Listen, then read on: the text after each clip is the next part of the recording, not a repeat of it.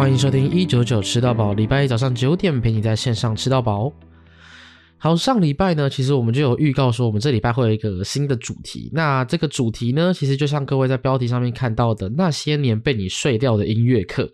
为什么会有这个主题呢？其实这一切呢，都要从呃前几个礼拜啊，我跟一个朋友在聊天，然后我们就聊到我高中时候的音乐老师。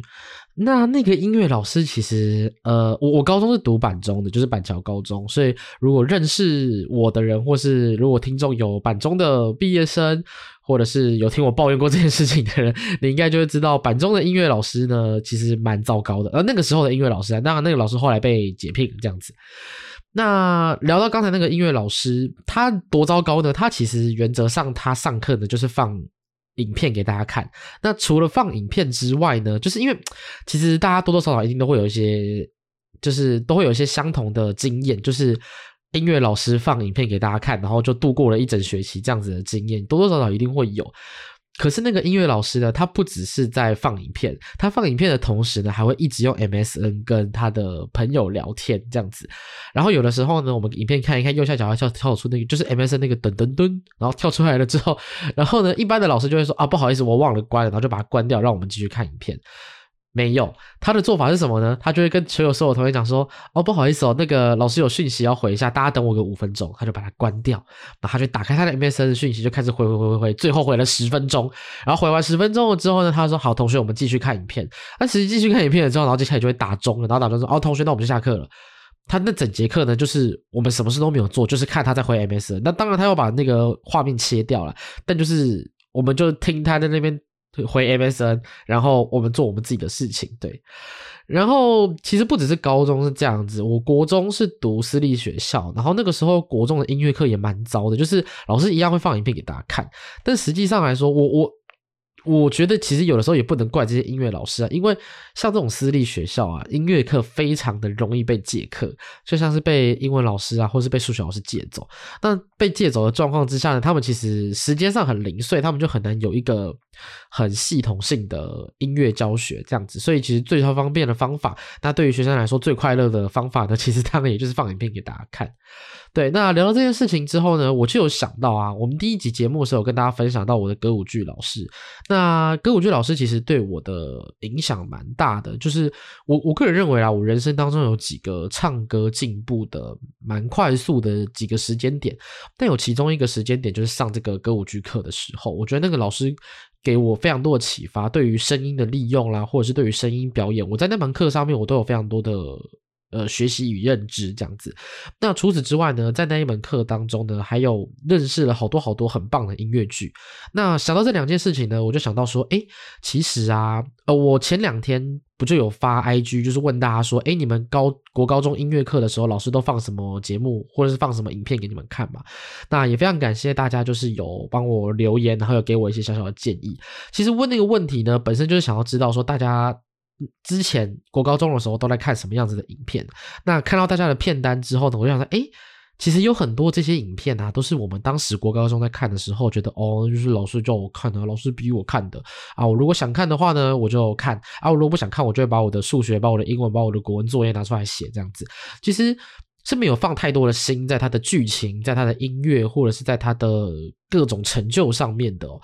但我觉得其实有一点可惜，上了歌舞剧课之后呢，我更认识了这些作品，我就想说，诶，如果说有一个机会啊，可以让带大家认识一下那些年音乐课你睡掉的那一些，呃，还不错的剧，那我觉得也算是一个功德一件啦，就是 还不错，就是带大家认识一下这些音乐剧这样子。好，那一直讲到音乐剧哦，其实呃，大家回顾一下以前呢。高中音乐老师会放的东西呢，其实可能有包含几种。第一种就是歌剧，那歌剧像是什么呢？像是魔笛这种，就是比较偏向是歌剧，是用比较声乐的方式在演唱的。然后，呃，他的作品本身都是以音乐为主的，然后可能会搭配管弦乐团，以音乐以歌手的演唱一首一首的曲子，把它有点像是把曲子串烧的的这种表演形式。但是是用声乐唱的，那这种我们叫歌剧。那音乐剧呢，相较于歌剧来说，会用一些比较通常啦，通常会用一些比较现代啦、比较流行一点点的唱腔来去做演唱。那同时呢，在在歌跟歌的中间呢，也会有更多的剧情，会有更多的表演在里面。那还会有第三种类型呢，就是所谓的音乐电影。那音乐电影呢，它其实就是电影，像大家所熟知的《La La Land》越来越爱你这种类型，就像是音乐电影。我原则上就是。它跟音乐剧有点像，之后把它搬到大荧幕上面来去做呈现。我一样是剧跟歌曲去做一个交杂融合的呈现方法。那角色他在表演的，而、呃、不是表演，应该说角色他在剧里面，他到了一个 come down，，他到了一个很激动的点的时候呢，他就会想要唱一首歌这样子。那这种的话呢，如果是在就是在大荧幕上做呈现的话，就比较偏向是音乐电影这样子。那这中间呢，当然也包含了大家所熟知的迪士尼这样。那我们这一次这个系列呢，真的就是就是大部分主要就是会聚焦在国高中的老师会放的那一些影片来去做。呃，讲解跟解说这样子，其实我觉得啊，讲讲解或者是讲解说，好像有一点太怎么讲，太多了。就是其实我没有想要做，就是一般大家在 YouTube 上搜寻就可以搜得到那种剧情讲解。我觉得那个偏偏无聊。当然，我还是会带到就是呃剧情的部分，以免有有听众他是没有看过这部剧的。但我觉得对我来说，我比较会聚焦在。呃，高中我们看这个时看这部片的时候，或是小时候我们在看这些片的时候，我们当下的感觉可能会是什么？以及十几年后，我们三十岁了，我们人老了，人老珠黄了，我们出社会了，我们再回去看这一些以前国高中老师会放给我们看的影片的时候，我们的想法又是什么？因为我常觉得啊，其实三十岁这个年纪，它就是一个。我觉得是一个心境上的，每个人他都会在三十岁的时候经历一个心境上的转捩点。但我觉得这些转捩点呢，还蛮有趣的，就是有些你以前看不习惯的东西，看不喜欢的东西，你现在在看的时候觉得，诶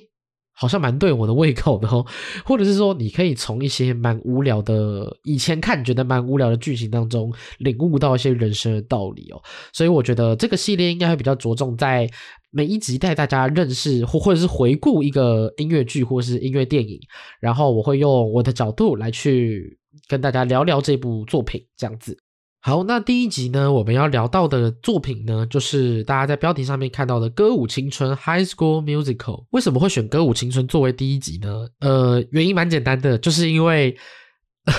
留言当中有最多人提到《歌舞青春》，想来应该是国高中老师蛮爱放这部片的哦。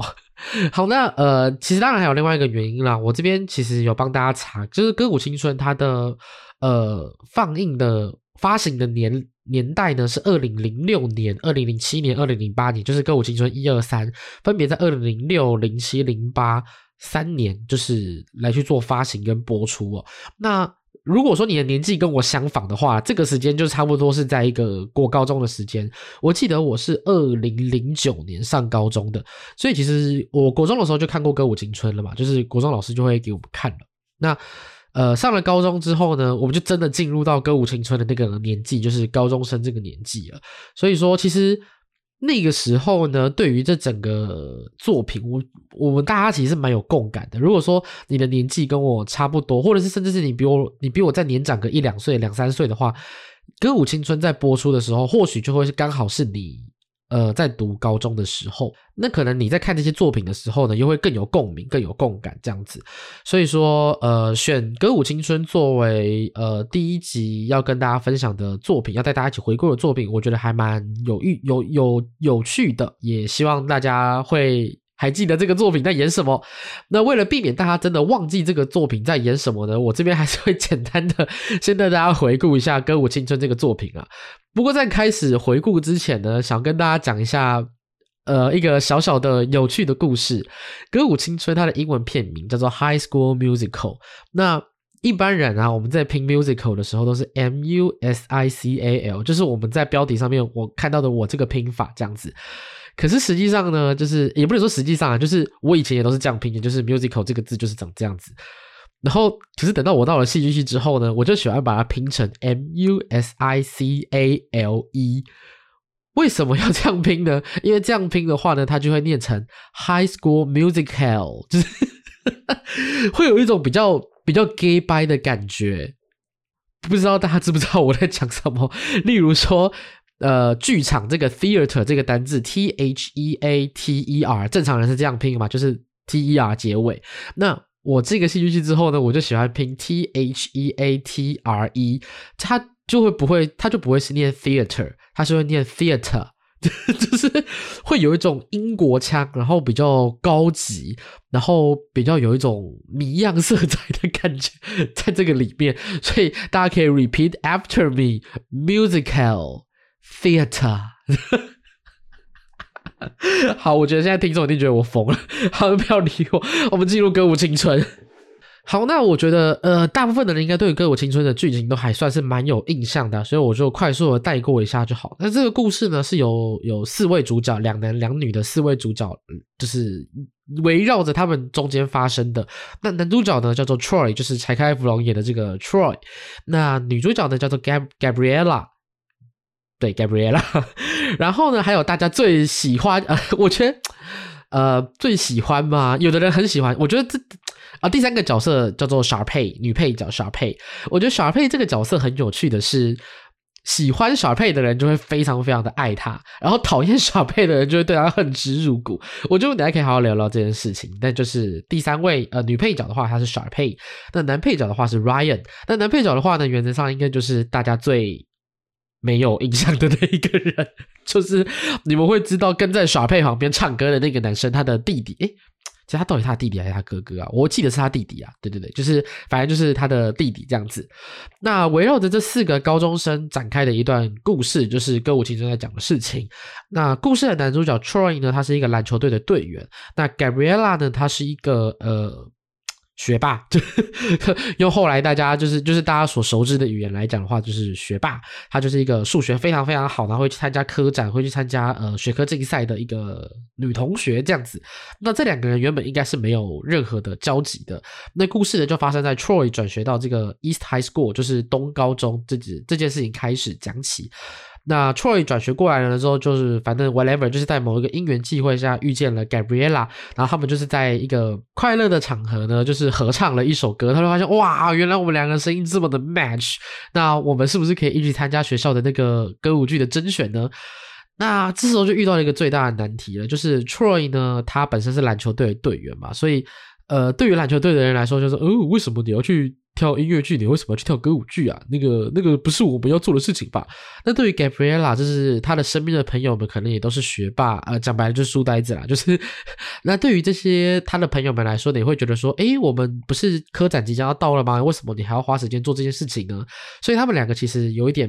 呃，就是不敢跟别人讲自己有这个心里面有这个小小的喜好。那到了那个 audition 的那一天呢，这两位就是 Troy 跟 Gabriela，他们就。就是在 audition 的那个会场相遇了。那他们一直等到了最后一组都没有上台，就是去参加甄选。他们想说：“好吧，那我就听一听，我我就走了，我回去继续练我的球，继续做我的科展研究。”这样子。然而呢，就是舞台上就是有一个呃，这个音乐剧的作曲家，也是一个同学，他就是他收乐谱的时候不小心把乐谱掉在地上了，然后这两个人就很好心的上去帮他捡乐谱，然后他们就也不知道为什么的就开始那个作曲家就开始弹钢琴，然后他们就开始唱。唱的那一首歌就是 Breaking Free，这样子大家应该都很有印象。这样，好，那唱着唱着呢，音乐老师就进来，他就听到了这两个人就是如胶似漆，可以这样用吗？如胶似漆的歌声，然后他们就呃进入了复试。那接下来呢，整个第一集后半段呢，就是围绕着这个复试来去做呃。来去发展哦。首先呢傻配呢就是知道说，哎，有两个人竟然就是破格跟他一起进入了这个复试，那他就觉得很生气啊。然后他就是想个办法，想想尽各种方法，就是不能让这两个人出现在那个复试的会场这样子。那比方说呢，他就故意把那个。复试的日期定在跟 Troy 的那个篮球比赛，还有跟 Gabriella 科展同一天这样子，然后他们就没有办法到了嘛。那那当然就是最后在就是主角群的共同努力之下，他们最后还是成功参加到了这个复。复试的这个 audition，然后也成功获得了这个 casting 这样子。诶，我一直讲英文，大家会不知道什么东西。casting 就是呃选角，所以就是他们两个就成功获得了这个音乐剧的主角。然后第一集就这样结束了，就 就是就这样结束了。然后接下来就进到第二集《歌舞青春二》呢，我觉得应该是大家最没有印象的一集。总之这一集呢，就是这一群主角群呢跑去一个度假山庄、度假村打工，这样子就是暑期打工。那整个第二集的故事呢，都围绕着这个在度假村发展的发展出来的一些事情。那这一集呢，比较大的一个冲突点就来自于说，小佩他其实有一点爱慕 Troy，我我的感觉啊，就反正有点爱慕 Troy。然后他就是呃，透过他的人脉关系，帮 Troy 安排了一些可能跟知名的篮球员一起练球啦，或者是一些表演的机会啊等等之类的。总之呢，就是这一集呢，小佩就用尽心机让。Troy 就是去分化 Troy 跟 Gabriella，这样子女主角就会是他的这样子。那这个时候就有一个人不开心了，就是他的长期的搭档就是 Ryan，他就觉得说，哎、不是啊，二老姐，你就是从头到尾都把我当成这个工具人，你只是因为你的 audition 需要一个男伴，所以才找我嘛。他就很不开心，他就跑去加入了那个 Gabriella 的阵营这样子。然后呢，这一集比较大的一个冲突点就是 Troy 跟 Gabriella 他们发现他们呃想要的东西。好像有点不一样，有点像是就是反正就情侣吵架的过程啦，这样子。然后当然最后呢，他们就是有和解，就发现说哦，其实我们还是呃我们的目标还是一样的啊，我们还是很希望可以多给对方带来更好的生活啦，啪啦啪啦啪啦啪啦之类的。然后第二集就结束了，有没有？第二集超级没有重点。如果大家对于歌舞青春就是还有一点点的印象的话呢，你就会就是发现说。第二集就是大家最不喜欢的那一集，这样子。好，那接下来讲到《歌舞青春三》，就是毕业季，他们准备要毕业了。那要毕业呢，就会面临一个最大的问题，就是 Troy 跟 Gabriella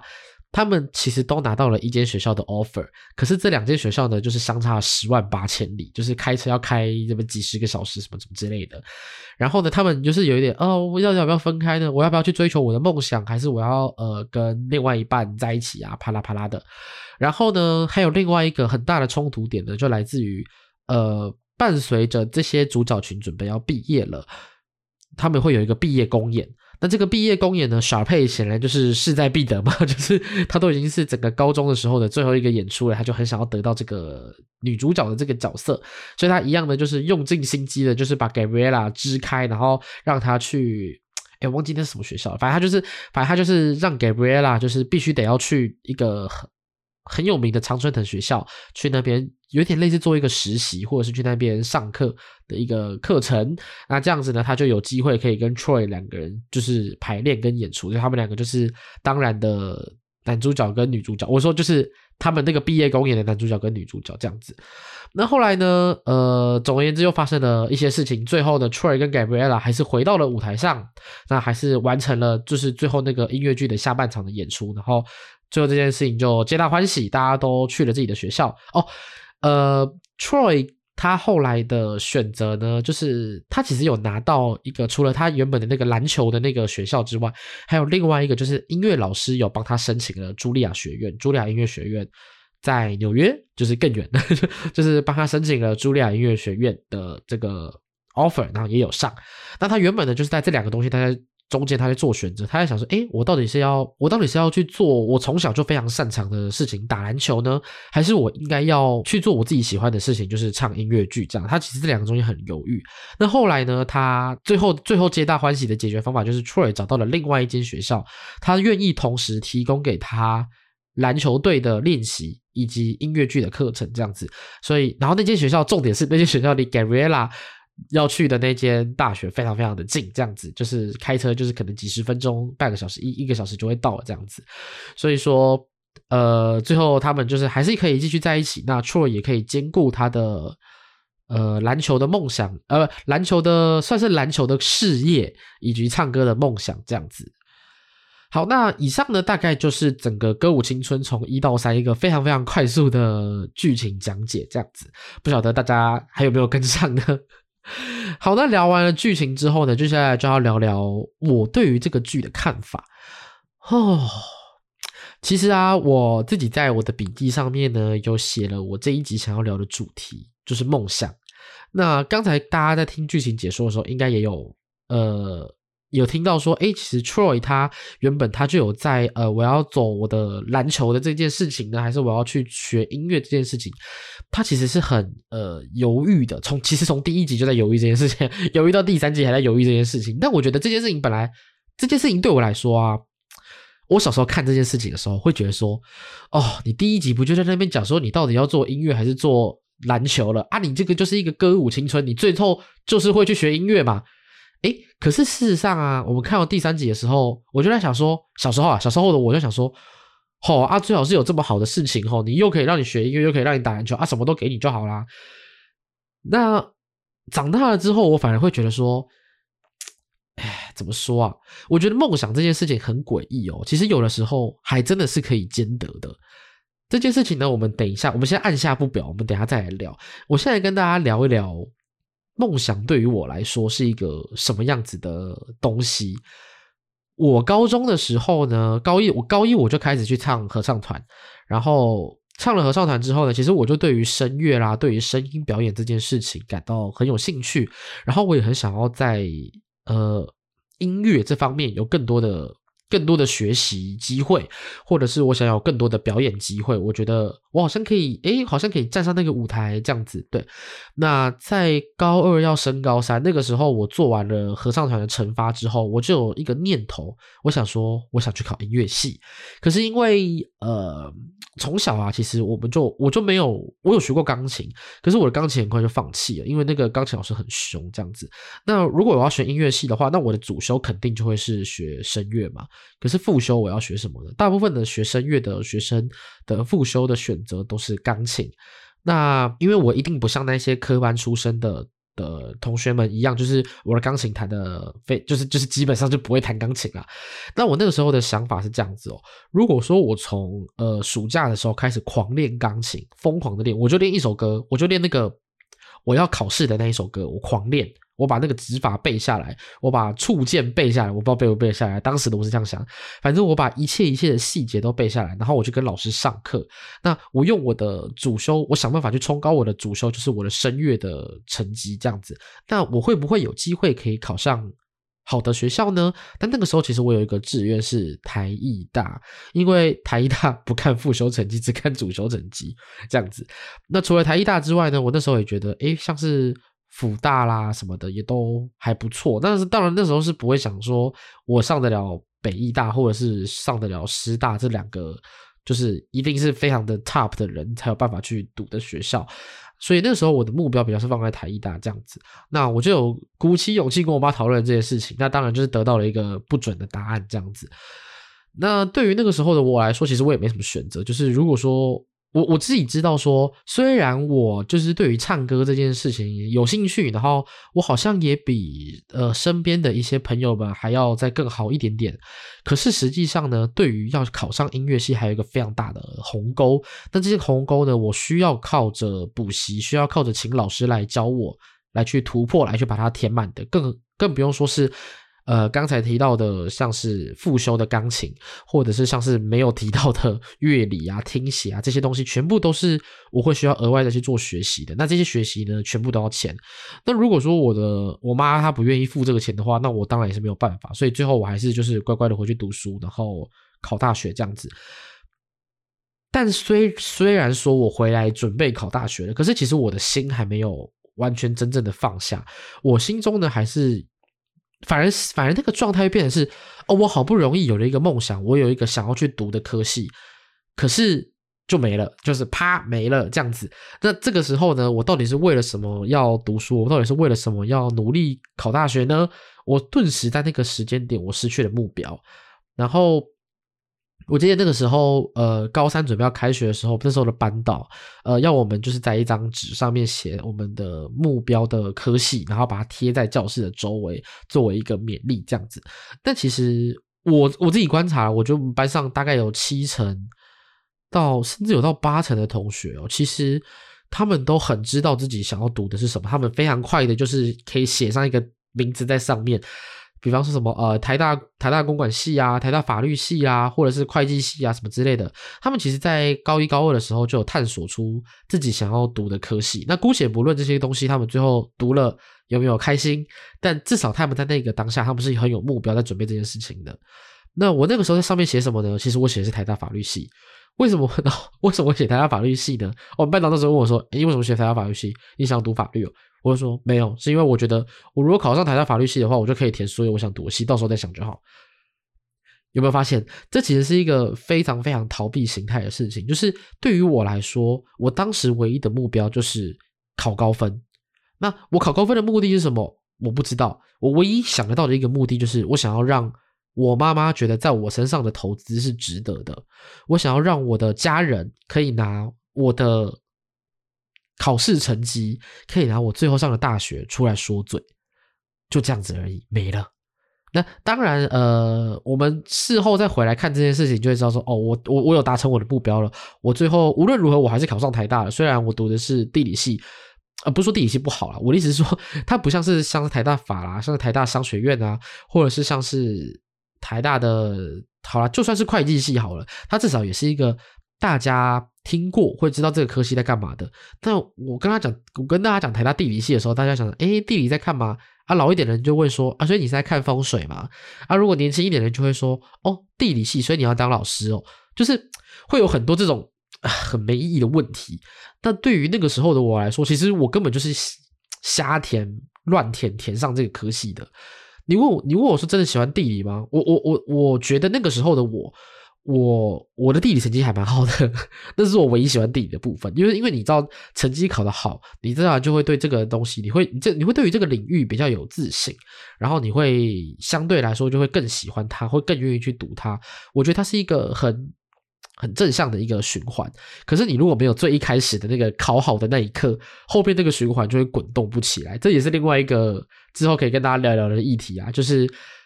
有一点鸡生蛋，蛋生鸡的问题，这样子。总之呢，我就这样子一路迷迷茫茫的读到了大二，我决定要转去戏剧系。那这个转去戏剧系的过程呢，其实倒也不是说，因为我发现了哦，我的梦想就是我想要当一个演员，我想要当一个导演，我想要当一个灯光师，并不是说我真真的找到了我的梦想，而是因为我觉得我那个时候考量两点是这样子：我如果读地理系读毕业了之后，我可能会做什么工作？第一个，我可能会做。因为我那时候教程没有考上，我们先把教师这件事情剔除掉。所以，呃，我第一个我可能会做一个跟地理相关的工作，但是那个时候的我，我其实想不到有什么工作是我可以做的。那第二个呢，我可能会做一个跟地理完全没有相关的工作，然后就是在一个一般的企业当中去上班工作这样子。那我如果转去戏剧系的话，我的出路会是什么？第一个我可能会留在剧场，可是呃，我那个时候当然也。不知道剧场的生态怎么样，但是我想说，哦，我可能会留在剧场。第二个，我可能会找一个跟戏剧系没有相关的工作。那其实仔细的想想哦，就是那个时候的我来说，不管读戏剧系还是读地理系，我出来都有可能做跟我本科没有相关的东西。那我为什么不在读大学的时候让自己快乐一点？这样子，因为我觉得。地理系的东西有一部分是我没有那么喜欢的，那我读起来觉得很痛苦。但当然有一部分是我喜欢的，我读起来就会比较开心。所以我在地理系的时候呢，我的自然地理就是像那种什么地形啊、水文啊，那个我全部都打 C。可是像人文地理类型的东西，我几乎，比方说我画地理学啊，然后社会地理学什么，反正这些呃人文地理的东西。我都拿 A，就是至少至少至少会是 B 加这样子，因为就是读起来比较有兴趣嘛，对不对？那我后来就是当然也成功转到戏剧系，就是如大家所知的，那也成功了把地理系啊戏剧系读毕业了。那读毕业了之后呢，我再问了一次我自己，所以我的梦想是什么？那个时候对于那个时候的我来说，我只知道我不想在剧场工作，因为我觉得我会饿死。我我觉得我的人生不想要走到啃食的梦想过生活的那个阶段。我必须说，其实我觉得我的我的很多同学，现在还在剧场界打拼的同学，我真的非常非常的佩服他们。就是怎么说啊？虽然说，呃，我老是在说我妈是赞助商，就是我老是在说，其实我的家庭是稍微比较有余裕让我去追逐梦想的。但其实最大的问题是我找不到我的梦想是什么啊？那我要怎么去追逐梦想？对不对？所以对于那个时候的我来说，我又再一次经历了一个。很迷茫的过程，那个迷茫感啊，其实我觉得是我人生二十，当时人生二十几年来最大的一次，我完全不知道我的未来在哪里。就是不知道大家有没有一个，呃，有没有这种经验，就是呃失重感，就就比较像很像有点像是你睡觉的时候，然后突然就抖了一下，然后你会往下坠的那种失重感。其实我觉得，对于那个时候刚刚从大学毕业的我来说啊。我觉得我的人生无时无刻都在经历这种失重感，我不知道我的未来会在哪里，然后我不知道我该往哪里走。我唯一知道的事情就是，我一个月之后我要去当兵，这样子，就是 That's all I know。这样，那后来就去当了替代役。其实我常在跟身边的一些朋友讲说，我蛮感谢我那个时候有当一整年的替代役的。为什么？因为替代役这个地方帮我重新找回了我的梦想。大家可能会觉得很荒谬，拜托大家不要转台，这是真的。大家就不要觉得很荒谬。我我到了替代役之后呢，呃，反正经历了很多事情啊。那这些事情呢，我们之后会有一会有一系列的节目跟大家聊聊 替代役的生活。这样哦，我今天到底立了几个 flag，挖了几个坑给自己跳。好，总之呢，就是呃，我在替代役里面，最终呢，我体悟到了两件事情。第一件事情。我觉得我在训练役男的时候，我是很快乐的。那个快乐并不是因为我骂骂役男的时候我很舒压，我很快乐，不是这种感觉，是一种呃，我知道你需你需要的是什么，我知道你需要被赋予什么样的义务，那我也知道你的困难点在哪里。但对于我来说，如果说我可以思考一个方法，让你能够同时完成你的义务。那你又不会过得太痛苦的话，我觉得这对我来说是很有成就感的事情，就是思考这种解决方法。例如说，那个时候，呃，艺能刚进来当兵的时候，肯定会很紧张嘛。那有一些真的是紧张到很紧绷的。一些役男呢，就会他们会在填一些心腹资料的时候，被我们发现说他很紧张这样子，那我们就会特地的把把他们抓出来聊一聊这样子。那事后呢，我也会比较关心这些役男他们在呃部队里面的一些生活状况。那我觉得能够帮助到他们，其实是一个蛮我自己觉得蛮荣幸的一件事情，因为我自己当时去当兵的时候，我就是那个很紧张的人，然后。我就是那个没有人来帮助我的那个人，所以我觉得，当我今天成为了干部之后，我就是要来做这些事情。所以我找到了我的第一个梦想，我觉得做教育这件事情好像还蛮酷的，我好像还蛮喜欢的。我喜欢呃引导别人找到他们比较舒服的学习方式，或者是找到他们比较好的工作模式，这样子。那第二件事情呢，也是在替代役里面的有的一个感受，就是我发现幽默感这件事情很重要。有时候在处理很多事情的时候呢，真的是要有一点幽默感，要有一点灵机应变。然后你要怎么样去跟所有那么多的人，包含了你的军职长官，还有包含议政署的文职长官，还有包含呃同样都是役男的，就是同梯们或者是对上的这些。同仁们要怎么去跟他们沟通？要怎么样在人跟人的互动中间达到一个润滑剂的这个效果？我其实觉得这件事情它很难，但我好像是不是好像有一点这个天赋？我不知道，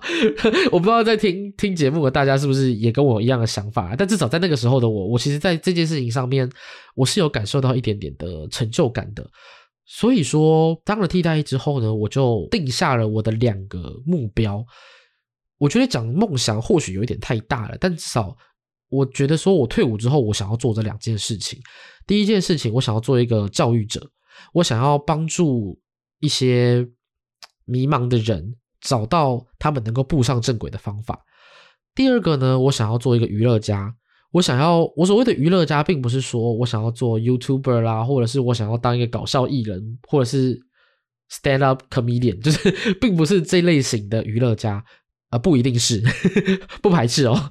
但是，呃，对我来说，这个娱乐家反而是生命的娱乐家，就是我想要尽量用我自己的能力，为身边的人带来一些欢乐，或者是。让身边的人在跟我互动的时候觉得是快乐的，觉得是放松的。我觉得如果可以做到这件事情的话，对我来说会蛮有一个蛮有成就感的这样子。但也很幸运的，我在退伍之后呢，找到了第一份工作，就是在聚乐邦做实境游戏的设计师。那聚乐邦。呃，它跟一般的密室逃脱，或者是跟大家所熟知的城市寻宝比较不一样的是，聚乐邦在做游戏的时候，非常强调一定要把一些议题融入到游戏当中，用娱乐的方式来让大家有所学习。哇，这不就是我要做的事情吗？所以我那个时候在聚乐邦的时候，我我其实自己觉得，我现在回首那三年了，我其实我觉得做游戏做的蛮快乐的，就是我真的觉得我在做。我该做的事情，讲的比较浮夸一点点的话，我真的觉得这是我该做的事情，然后也是一个我做了会开心，我也相信我做的一些游戏，如果说可以为别人带来一些思维上的改变的话，会对我来说是一个莫大的肯定。这样子。那讲回到梦想这件事情，其实当然我现在换了工作了，我没有再继续做游戏了。那我也我也是很努力的，在我的工作当中去实践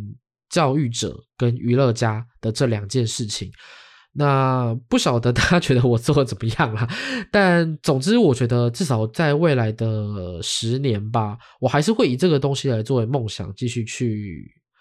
呃，继续努力这样子，那包含我现在在开这个 podcast 的节目，其实也是也是为了达成这个梦想。我觉得我并不会把我的节目定调在一个呃一定要大红大紫啦，或者是说一定要呃能够出圈啊，或者是要能够盈利。当然能盈利是最好啦，但其实我做这个节目最终的目标呢，我还是希望可以把我身边一些朋友们的故事，或者包含我自己的故事。呃，可能会比较少啊，但是主要是身边朋友的故事。我想要把这些故事，或者是把一些有趣的想法，呃，推给我身边的其他朋友。我想要借由这个节目，给大家带来一点点的娱乐的效果，但同时呢，又或许可以有一些反思，或者是有一些比较特别的想法。如果说可以，大家在听我节目的时候有这样子的。有这样子的过程，那我觉得同样的，我觉得对我来说也是一个蛮大的肯定，这样子。所以说，呃，聊完梦想这件事情，再回来讲歌舞青春哈，就绕了一大圈，我们现在回来讲歌舞青春喽。所以说，其实当我这最近啊，我在重看歌舞青春的时候，我以前啊，其实蛮讨厌 Troy 这个角色的，我觉得这就是个屁孩，就是我超级讨厌 Troy 这个角色，连带我非常的不喜欢柴克艾弗隆这个演员，就就是会有这种感觉啦。但是。其实，再重看了一次之后，我对于《歌舞青春三》里面 Troy 找到了一个他能够兼顾自己的呃工作，也就是他的篮球事业的这件事情，以及兼顾他想要音乐剧。还有他想要的恋恋爱的这部分，我觉得他有办法在这三个中间找到一个平衡点，其实是很厉害的。那当然这是一个戏剧啦，也都要有一个美好的结局。实际上，我们真的在过生活的时候，很难真的会有那种三角齐全的状态。但至少我们可以努力的让自己说好。虽然说我现在的工作，我我不再做游戏了，所以我的工作内容呢，并不那么直接的可以去完成所谓的教育者跟娱乐家这件事情，可是我可以在公司的发展上，我可以在公司的同事之间的互动上，如果说我可以达到一些这个效果的话，我其实觉得也也还蛮不错的。所以对于我来说，梦想这件事情呢，它其实不像是有很多人都说，如果可以把梦想当成自己的工作的话，有的人会觉得很棒，因为觉得很幸福，但有的人会觉得说，当这些梦想变成工作的时候，你反而会不喜欢他了。那对于我来说，其实比较是模棱两可啦。我我反而觉得说，梦想这件事情不要把它放得这么大，就是不要把它放大到哦，我想要成为一个百万 YouTuber，或者是我想要成为一个歌剧演员，或者说我想要成为一个音乐剧演员。那当然有这种梦想，其实也很棒。那你如果可以逐梦踏实的话，我觉得也是非常。能够吸引人的故事，但至少就我自己的 case 来说啊，现在现阶段来说，就是在一个呃，我失去了梦想十几年过后，我重新定找回梦想，我重新定义我的梦想，其实就是我觉得梦想这件事情，就是我可以在日常生活当中去做实践的，才是我的梦想。我觉得梦想不一定要非常的伟大，可是。你必须要有一个生活的目标，就有一点像，我不知道大家有没有看那个《进击的巨人》。《进击的巨人》里面呢，有一个角色叫肯尼亚卡曼，他在临终之前，他跟兵长讲的一句话，就是好像人哦，一辈子都一定要找一件事情来沉迷，找一件事情来着迷，不然人就活不下去。我觉得梦想对于我来说呢，现阶段啊，对于我来说就是这一件要沉迷的事情，要着迷的事情。不晓得大家有没有跟我相似的想法呢？如果有的话，可以私信跟我讲哦。好，那呃，最后在节目结束之前呢，我要来推荐大家几首。就是惯例性的啦，我觉得就是之后如果这个系列就是有继续做下去的话，我应该也是会维持这个就是传统这样子，会推荐几首歌给大家听。那大家听完我的节目之后呢，可以去回顾一下《歌舞青春》，有时间的话呢，可以在 Disney Plus 上面从《歌舞青春一》一路看到《歌舞青春三》这样子，再跟我说你十几年后再看有什么样不同的想法。那如果没时间的话呢，也可以去 YouTube 上面找我推荐的这些歌，然后听听看，这样子。好，首先呢，要推荐第一季，我我每一季推荐一首歌好了啦。第一季呢，我推荐的是《Bob to the Top》，就是 Sharpay 跟 Ryan 他们两个唱的那一首歌。为什么推荐这首歌呢？因为我大学在戏剧系音乐课呈现的时候呢，音乐剧课呈现的时候呢，我就是跳这首歌的。然后当时呢，我是跟一个我那个时候第进去戏剧系的第二年，等于像是戏剧系大二，然后我跟一个大四的学姐一起表演这首歌。然后我那个时候就觉得我好像。是 Ryan，因为其实来看表演的人，大部分的人都会呃都认识那个学姐。但因为我一开始进来的时候，我在戏上稍微比较没有那么高调一点点，所以其实对于学长姐来说，认识我的人并没有真的到很多。当当然大家都知道说哦，就是大二那一班有一个谢宝这样子，可是实际上跟我聊过的人并不多。但是大家一定都认识，而且都。呃，也很喜欢那个大四的学姐，所以说其实好像 有就我个人就有点觉得说，哦，我完全就是处于一个 Ryan 的状态，就是我就是所谓的众星拱月，我就是那个星星在拱，呃，那个学姐这颗月亮这样子，所以我觉得蛮有趣的。就是《Bob to the Top》这首歌，就是对我来说有这样子一个故事。接下来我要推荐 Season Two，就是《歌舞青春二》的《I Gotta Go My Own Way》这首歌呢，呃。它是一个分手歌，就是呃，Gabriella 要跟 Troy 分，也不能分手啊，他就是要跟他摊牌，然后跟他讲说，其实我非常的不满意我们现在这个状态，你到底怎么了，Troy，你怎么了？这样子的一首歌。那这一首歌呢，有被用在我高中那时候是语资班，我们的成发有一个戏剧表演，有被用在戏剧表演中的一个桥段，所以说这首歌对我来说有一个蛮。蛮重要的一个意义的这样子，因为那一首歌在那个我们当时成发的那个剧里面，它也是一个很重要的转折点，就是也是男女朋友要分手的一段故事这样子，所以我觉得每次听到这首歌的时候，就会让我想到那个成发那个表演，然后我就觉得啊啊、好怀念哦这样子，希望我可以找到我的高中同学来跟大家聊聊我们高中在语字班做过的事情。好，接下来第三首歌要跟大家推荐的就是最后一季的最后一首歌，就是跟我们的作品同名的歌，叫做《High School Musical》，也就是他们准备要毕业的时候唱的那一首歌。为什么推荐这首歌呢？其实啊，当然这首歌是因为它是最后一首歌，然后它也非常的励志。它其实，哦、我我老实说啊，其实我国中，哎呦，国中还是高中啊，反正我第一次看《歌舞青春三》的时候，我看到这边的时候，我整个在爆哭。哎，我觉得，哦天哪，好。好感人哦，就是啊，大高中的三年的生活就这样结束了，然后大家都有自己的未来，大家都找到自己的目标，我觉得很感人，很喜欢这样子。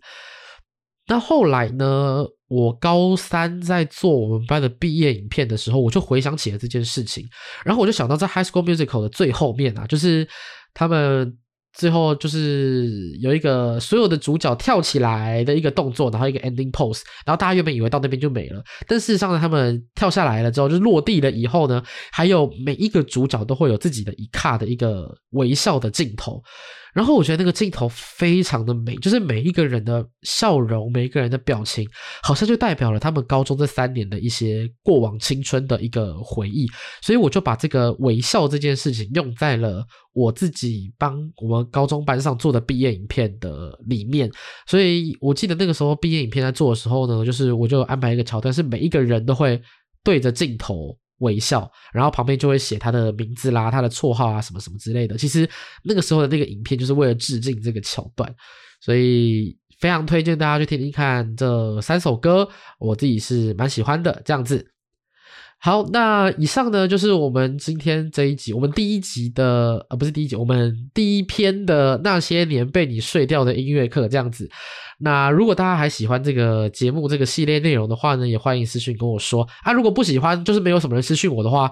这件事情就是会被越拖越后面，然后或许他就会胎死腹中这样子，我也不知道。他就是唯一一集，希望不要是啊，希望大家会喜欢这样子。好，那一九九吃到饱，非常感谢大家今天的收听，我们就下周再见喽。哦，题外话，两边的球衣真的好色哦，拜拜。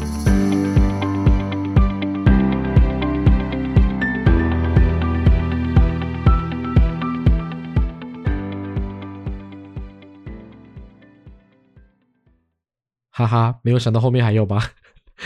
好啦，其实就是当时在想到做音乐剧这个主题的时候呢，我就想说，诶，是不是可以在 YouTube 上面找一些呃我喜欢的一些歌曲，然后剪一些片段，让大家在 Podcast 里面听这样子。但是因为显然这不符合著作权法嘛，所以我就决定，不然就我来唱给大家听，所以就有了后面这一段。One, two, three, four. I gotta say what's on my mind. Something about us doesn't seem right these days. Life keeps getting in the way. Whenever we try somehow to plan, it's always rearranged. So hard to say, but I gotta do what's best for me. You'll be okay. I've got to move on and be who I am. I just don't belong here. I hope you understand. We might find our place in this world someday, but at least for now. I gotta go my own way.